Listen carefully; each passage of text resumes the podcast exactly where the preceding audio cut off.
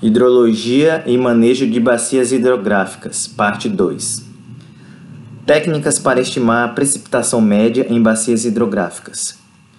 Existem três técnicas, que são os métodos da média aritmética, o método dos polígonos de Thyssen e os métodos da isoietas. O método da média aritmética consiste na média aritmética das leituras dos pluviômetros. Vantagens: simples e rápido. Desvantagens: as médias não representativas se os pluviômetros estiverem mal distribuídos na bacia. Agora, o método dos polígonos de Thyssen permite a atribuição de um peso arbitrário a cada pluviômetro. No dado pluviômetro, a precipitação é tomada como constante até a metade da distância para um outro, em qualquer direção. Vantagens: corrige o problema da má distribuição dos pluviômetros e é mais preciso que o método da média aritmética. As desvantagens: não considera fatores orográficos de precipitação. Agora, os métodos das isoietas consiste em se traçar linhas de valores iguais de precipitação, isoietas, de modo semelhante ao traçado de curvas de nível em mapas altimétricos. Uma vez traçadas as isoietas, a precipitação média na área é calculada pela soma das médias ponderadas entre isoietas adjacentes. Vantagens: incorpora efeitos orográficos de precipitação. Desvantagens: requer uma grande densidade de estações para a construção de um mapa de isoietas fidedigno. Agora, uma, tá, técnicas para estimar precipitação média em bacias hidrográficas. Né? Um breve resumo. Vantagens da média aritmética é o método mais simples.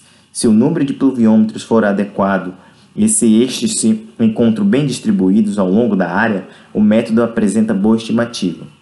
Em áreas montanhosas, só dá bons resultados se o fator topografia for, for levado em conta na localização dos pluviômetros.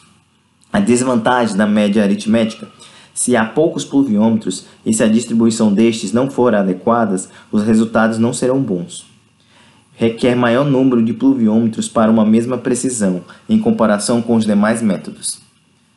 Agora, no método de Thyssen, as vantagens. Proporciona resultados mais precisos do que os obtidos pela média aritmética. Não é influenciado pela distribuição desuniforme dos pluviômetros e os pluviômetros colocados fora mais próximo aos limites da área pode ser utilizado nos cálculos. Desvantagens do método de Thyssen. O método é mais trabalhoso. Os polígonos devem ser refeitos quando ocorre uma mudança na rede de pluviômetros. As vantagens do método das isoietas. Teoricamente, é o método mais preciso. Permite a visualização da variação espacial da precipitação ao longo da área e os pluviômetros colocados fora mais próximos aos limites da área podem também ser utilizados nos cálculos. A desvantagem dos métodos isoietas é o mais trabalhoso do, dos métodos, requer muita prática e o procedimento de cálculo pode ter erro subjetivo. Interceptação da precipitação pela vegetação. Boa parte da precipitação é interceptada pelas folhas, galhos e ramos da vegetação e, eventualmente, atingirá as camadas mais baixas é a vegetação arbustiva, serapilheira e solo. Então a, a fórmula da, da precipitação é igual a PE, que é a precipitação efetiva, que é igual a P, que é a precipitação original, menos a parênteses C, que é a interceptação pelas cópicas, mais L, que é a interceptação pela serapilheira, fecha parênteses. A precipitação efetiva pode ser escrita da seguinte forma: pois nem tudo que é interceptado pelas copas fica nas copas, né? Então a precipitação efetiva, que é o PE, é igual a PI, que é a precipitação interna, mais ET, que é o escorrimento pelos troncos, menos L, que é a interceptação pela serapilheira. A interceptação depende das características de precipitação e da natureza da cobertura vegetal a medição da precipitação em áreas florestadas. Aí, para saber a, a medição, tem, tem, duas fórmulas né, para saber a, a, essa medição, onde se, se, tem, se calcula a perda por interceptação. Então, a, a perda por interceptação é igual a o P, que é a precipitação original ou incidente, menos PI, que é a precipitação interna, menos ET, que é o escorrimento pelos troncos, ou a interceptação pelas copas é igual a P, que é a precipitação original ou incidente, menos a parênteses PI mais ET, que é a precipitação interna mais o escorrimento pelos troncos. Então, o P é a precipitação original ou incidente, é a quantidade total de chuva que é medida acima das copas ou em terreno aberto adjacente à floresta, medido por meio de pluviômetros em clareiras na floresta. Os pluviômetros devem ser colocados a uma distância mínima das copas, geralmente uma distância que proporcione um ângulo de 45 graus entre o pluviômetro e a copa das árvores. O PI, que é a precipitação interna, é a chuva que atravessa o dossel da floresta, incluindo as gotas que passam diretamente pelas aberturas existentes na copa, assim como as gotas que respingam da água retida na copa, medida por meio de vários pluviômetros ou calhas instaladas sob as copas das árvores. O ET, que é o escoamento pelo tronco, é medido por meio de vários pluviômetros ou calhas instalados ao redor dos troncos. E o I, que é a perda por interceptação, é a precipitação efetiva, que vem a ser a soma de PI, que é a precipitação interna, mais ET, que é o escorrimento pelo, pelo tronco. Portanto, a diferença entre a precipitação incidente, o P, e a precipitação efetiva, PE, representa a perda por interceptação, que é o I, ou seja, a fração da água da chuva que é perdida por evaporação na copa das árvores antes de chegar no piso florestal. Aqui nessa figura, esse, nesse, nesse primeiro ciclo tem a, o P, que é a precipitação incidente, onde tem o pluviômetro numa distância mínima de 45 graus, da, pegando a cobertura da copa, né? E temos a, o P ali em cima das copas, temos o PI, que é abaixo do, do, do dorsal florestal, que é a precipitação incidente. Temos ET ali, que é o escorrimento pelo tronco. A evapotranspiração, Evapotranspiração, o EVT, é a soma da evaporação da água, taxa de transferência de água para a atmosfera da fase líquida para a gasosa a partir de um reservatório natural. Da superfície do solo e das folhas, com a transpiração da vegetação, que é a perda de água por meio de estômatos das folhas. Da água precipitada, 60 a 80% retornam para a atmosfera evapotranspirada. A evapotranspiração domina o balanço hídrico e controla a umidade do solo, recarga de aquíferos e vazões de rios. A EVT, ou evapotranspiração, se divide em evapotranspiração potencial e evapotranspiração real. A evapotranspiração potencial é a perda de água pela vegetação que ocorre a uma taxa não limitada pelo suprimento, ou seja, a água disponível sem restrição esse é o EVT é, potencial. O EVT potencial ou evapotranspiração potencial é dominantemente controlada pelas condições de tempo, tais como radiação solar, vento e umidade relativa do ar. A evapotranspiração real é a taxa de água perdida, é limitada pelo suprimento. Esta variável é ditada por. Então, a evapotranspiração real a água que é perdida, ou evapotranspirada, ela é limitada pelo suprimento. E a variável é ditada por tipo de vegetação, onde o albedo ou o co coeficiente de reflexão é a razão entre a quantidade de energia refletida pela superfície e a radi radiação incidente sobre ela. Logo, quanto maior o albedo, maior a quantidade de energia refletida e menor é a evapotranspiração, pois vai ter menos absorção de energia. Então, florestas tropicais possuem albedo próximo a 12%. Pastos e usos agrícolas possuem albedo entre 15% a 20%. E floresta de coníferas possui menor albedo que floresta de folhosa, ou seja, menor que 12%.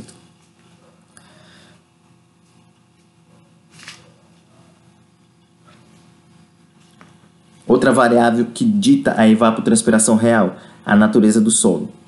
que solos claros e secos possuem maior albedo, portanto refletem mais energia e evapotranspiram menos que os solos escuros e úmidos, que absorvem mais energia em virtude do albedo ser menor.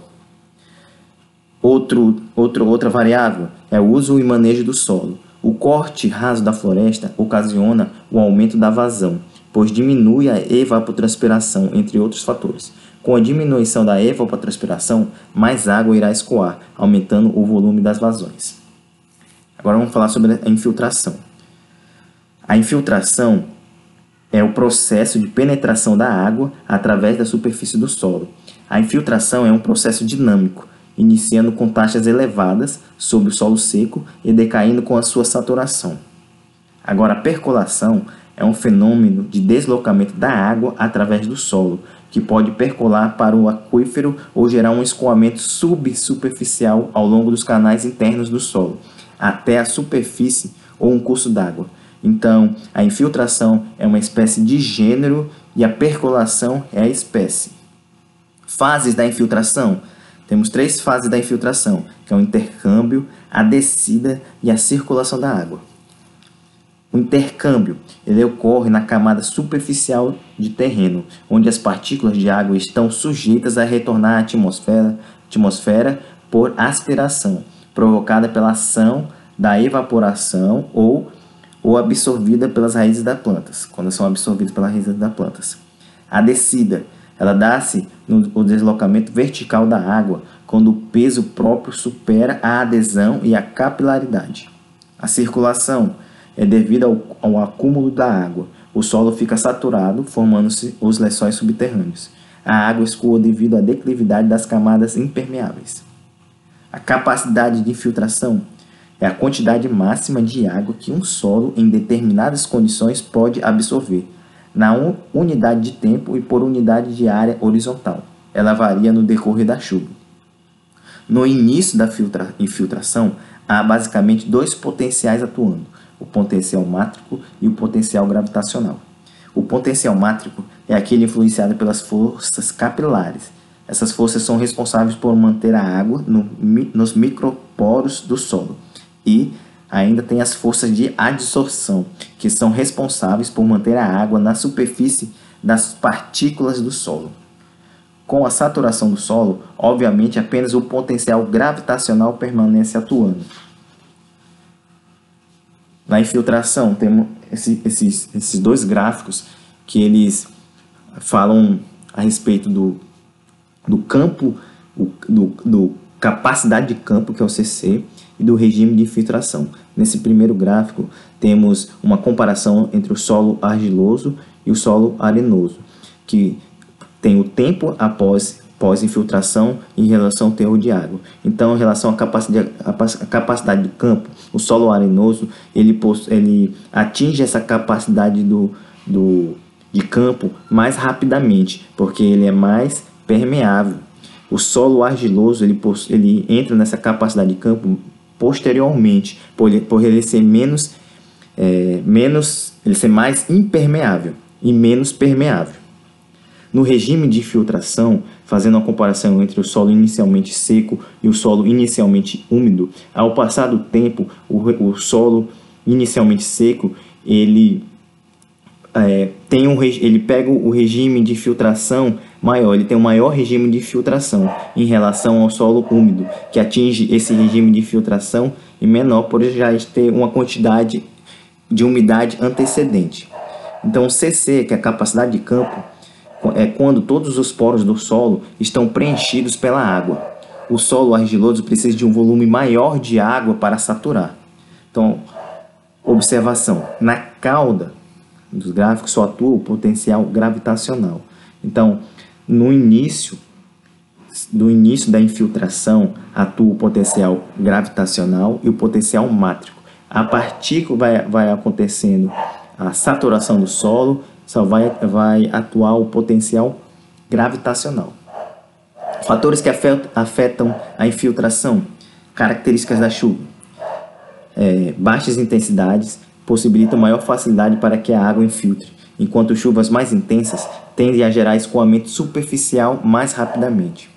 Também Um outro fator é a cobertura vegetal, onde solos com uma vegetação mais vigorosa geralmente apresentam melhor estrutura e possibilitam melhor infiltração da água. Características do solo. Então, maior quantidade de poros grandes, maior infiltração.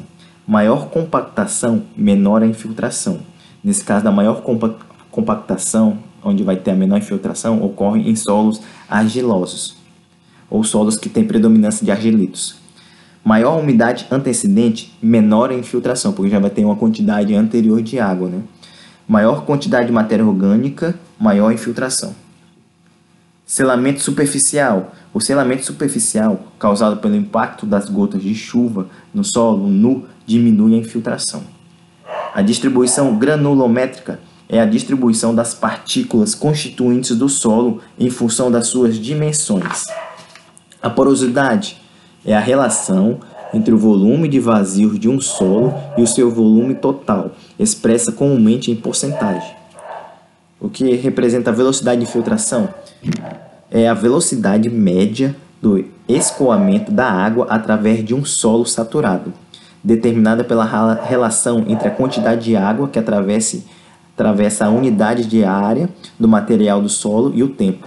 Pode ser expressa por metros por segundo e metros por dia, metros cúbicos por metro quadrado ou metros cúbicos por dia. A capacidade de filtração varia diretamente com a porosidade, o tamanho das partículas do solo e o estado de fissuração das rochas. As atividades humanas, agricultura, pecuária, ocupação urbana, tendem a reduzir a infiltração, seja pela compactação, seja pela hipermeabilização. Os solos florestais são solos ricos em matéria orgânica e por isso possuem estruturas bastante organizadas, se tornando bastante porosos. Essa porosidade facilita a infiltração da água no solo e, consequentemente, sua percolação, alimentando o aquífero e favorecendo o escoamento de base, que mantém as vazões dos rios mais estáveis. Com o favorecimento da infiltração, o escoamento superficial em áreas de florestas também é muito baixo, mitigando os impactos derivados desse tipo de escoamento, tais como erosão, carregamento de poluentes e sedimentos, entre outros. Agora vamos falar sobre o escoamento em bacias hidrográficas. Existe uma camada no solo não saturada, onde ocorre infiltração e percolação, e outra saturada, onde ocorre armazenamento e escoamento subterrâneo. Na camada não saturada, pode existir condições de escoamento, Agora, os caminhos percorridos pela água no solo superfície. Ele tem os caminhos são divididos em, em precipitação nos canais, PC, escoamento superficial, que é o RS, o, e escoamento subsuperficial, que é o RSS, e o escoamento de base, que é o QB. Agora falar sobre precipitação nos canais, PC, constitui a primeira fração, da chuva a deixar a bacia, compreendendo as gotas que caem diretamente na superfície líquida dos cursos d'água. Proporcionalmente, trata-se de um componente que contribui muito pouco para a descarga da microbacia, ou seja, considera-se uma fração desprezível, pois a proporção de área líquida em relação à superfície total da bacia é pequena. O escoamento superficial, o RS, ele constitui a fração da chuva que não se infiltra no solo, escoando laminarmente pelas proporções mais impermeáveis do terreno até o canal mais próximo. Ocorre durante e logo após a chuva. A velocidade de escoamento é mais rápida que as subsuperficiais e o escoamento de base. Agora, alguns fatores condicionantes do escoamento superficial. É, características da chuva, ou seja, quanto mais intensa a precipitação, maior escoamento superficial, a infiltrabilidade do solo, que quanto mais infiltrável for o solo, menor o escoamento superficial. A cobertura do solo também é um, uma condicionante, porque quanto maior for a cobertura vegetal, menor será o escoamento superficial. A declividade também é um fator bastante importante, porque quanto maior a declividade, maior o escoamento superficial. A umidade antecedente, pois quanto maior for a umidade antecedente, maior o escoamento superficial e a rugosidade também, que quanto maior a rugosidade do solo, menor o escoamento superficial. Um aspecto importante deve ser considerado é o coeficiente de runoff, que ele trata o escoamento superficial ou de deflúvio. né, que é a razão entre o volume de água escoado superficialmente e o volume de água precipitado. Ele dá pela fórmula C, que é igual ao volume total escoado na bacia, dividido pelo volume total precipitado na bacia. Agora, o escoamento subsuperficial, que é o RSS, ele também é chamado de interfluxo e constitui a fração da, da chuva que, após infiltração no solo, escoa lateralmente através dos horizontes superficiais na direção da declividade por meio dos macrosporos. Então, após a infiltração, essa água infiltrada no solo ela desloca a partir dos horizontes, é o escoamento sub, superficial. Em microbacias florestadas, a maior parte do escoamento direto de uma chuva é proveniente deste componente. Ocorre até muito tempo após a chuva e é mais rápido que o escoamento de base e mais lenta que o escoamento superficial. Ainda temos o escoamento direto, que é o QD, de uma, que é o escoamento de uma chuva. Portanto, é formado normalmente por QD, que é o escoamento direto, é igual a PC, que é a precipitação nos canais, mais RS, que é o escoamento superficial, mais o RSS, que é o escoamento subsuperficial. Temos o escoamento ortoniano também, que é o escoamento que tem como características o escoamento superficial gerado em toda a superfície, para capacidade de infiltração menor que a precipitação. E o escoamento subsuperficial, que escoa até o rio. Ou seja, o escoamento ortoniano é igual o escoamento superficial mais o escoamento subsuperficial. Por último, temos o escoamento de base, ou QB, que constitui o escoamento da zona de saturação, água subterrânea, é resultado da percolação profunda. Após uma chuva e depois que todo o escoamento direto já tenha deixado a bacia, ou seja, escoamento superficial, escoamento subsuperficial, ocorre o escoamento de base e é o único componente do deflúvio após é, é, o escoamento direto. E ocorre a velocidade mais lenta que as demais formas de escoamento. Ele garante a vazão das águas dos rios nos, nos períodos de estiagem. Agora, o cálculo do escoamento superficial, que normalmente vem caindo em provas, ele usa-se o método da abstração, que é o cálculo do escoamento superficial em uma bacia, em que a fórmula é igual a RS, que é o escoamento superficial, é igual a P, que é a precipitação, menos 0,2 vezes o S, que é o fator de complexo retenção de água no solo, elevado ao quadrado, dividido por P mais 0,8 vezes S, que é o complexo, fator complexo regulador de retenção de água no solo, onde o S é igual a 25.400 dividido por Cn, que é o número curva, menos 254. Agora, o, RS, como falar, meu volume escoado superficialmente, ele é dado em milímetros. O P é a precipitação em um dado evento, também dado em milímetros. O S é o fator de abstração. Ele é traduzida na quantidade máxima de água que em complexo solo-vegetação é capaz de reter em uma determinada chuva, ou seja, permeabilidade. Ou seja, a capacidade de retenção do complexo solo de vegetação de absorver a água. E o CN, que é o número curva, ou o número de escoamento. Ele se divide, vai de 0 a 100. É um valor adimensional, que depende do tipo de solo, do tipo de uso e manejo do solo e da umidade antecedente.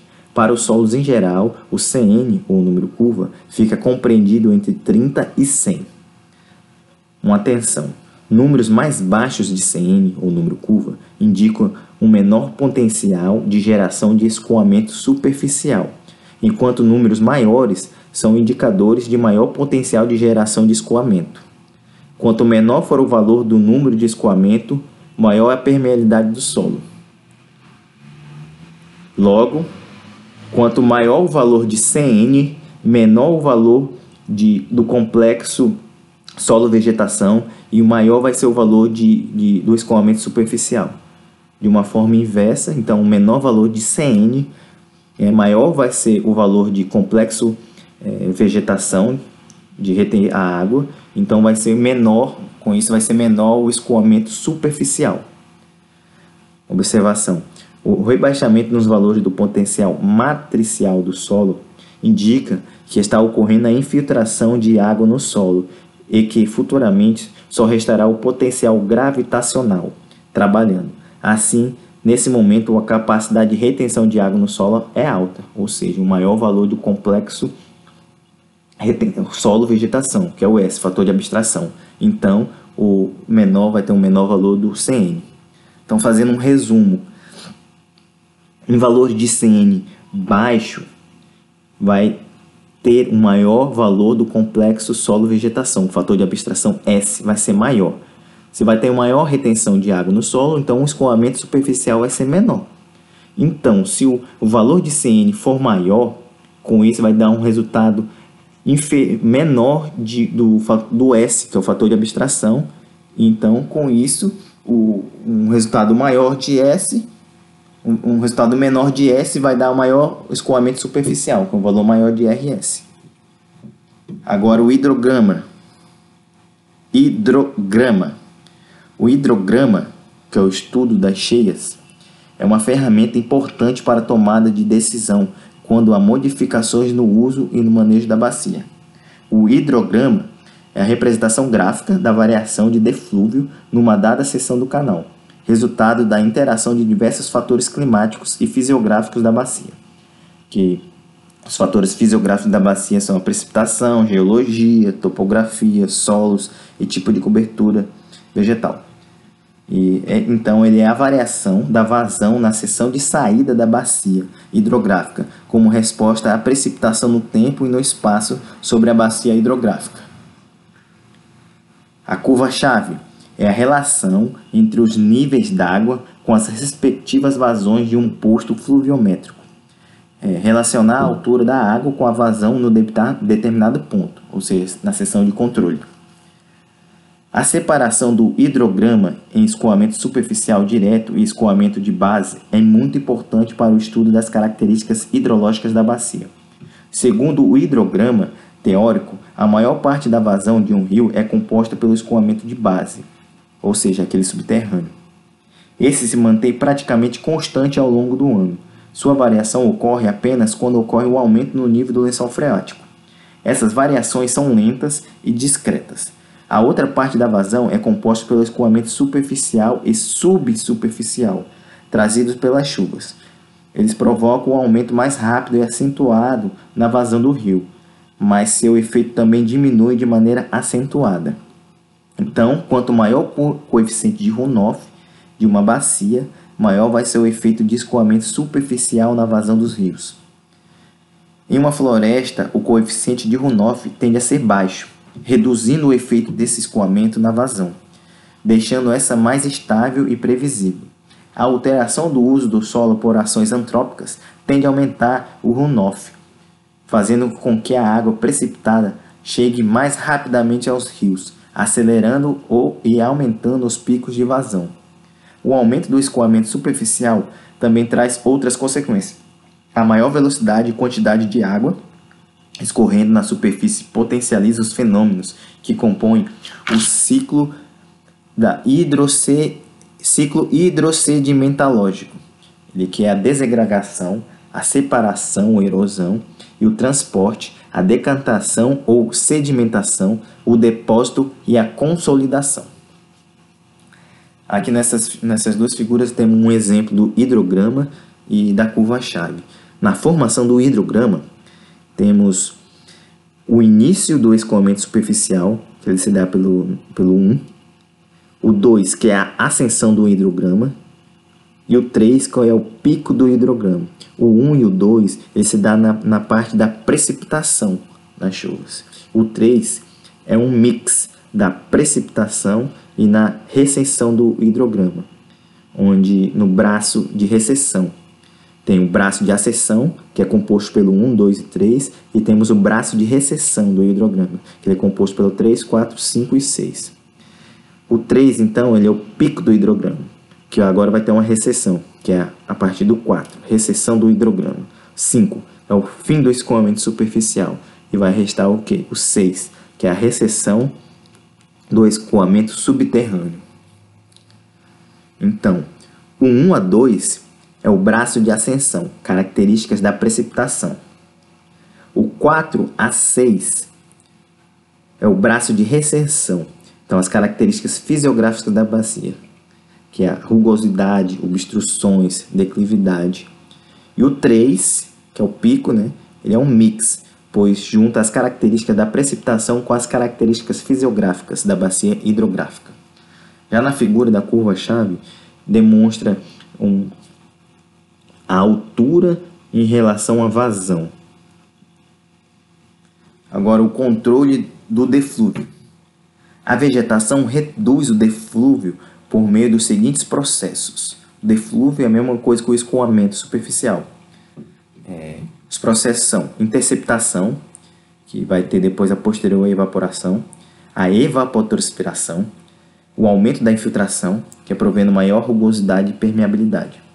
A retirada da vegetação provoca o aumento do deflúvio, que é o escoamento da água. O aumento da infiltrabilidade do solo é classificado como o controle mais eficiente de variações extremas no deflúvio, cheias e secas. A utilização de maquinários pesados, queimas anuais e pastagens degradadas diminui a infiltrabilidade do solo. As ações antrópicas sobre o sistema hídrico. Agora, o desmatamento. O desmatamento tende a aumentar a vazão média em função da diminuição da evapotranspiração, com o aumento das vazões máximas e diminuição das mínimas. O, com o crescimento da vegetação, em cerca de 20 anos, o balanço tende a voltar às condições iniciais. Uma observação: a vazão mínima diminui porque, com o solo desmatado, o solo vai apresentar a menor capacidade de reter a água. Então, em período de estiagem, a vazão mínima vai diminuir, pois não há o escoamento subterrâneo. O reflorestamento tende a recuperar as condições previamente existentes, ao passo que a impermeabilização, que está associada à urbanização, além de retirar a camada superficial, altera a capacidade de infiltração da bacia.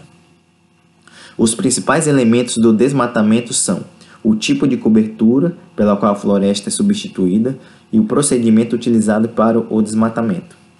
O impacto é expressivo quando o desmatamento dá origem às culturas anuais.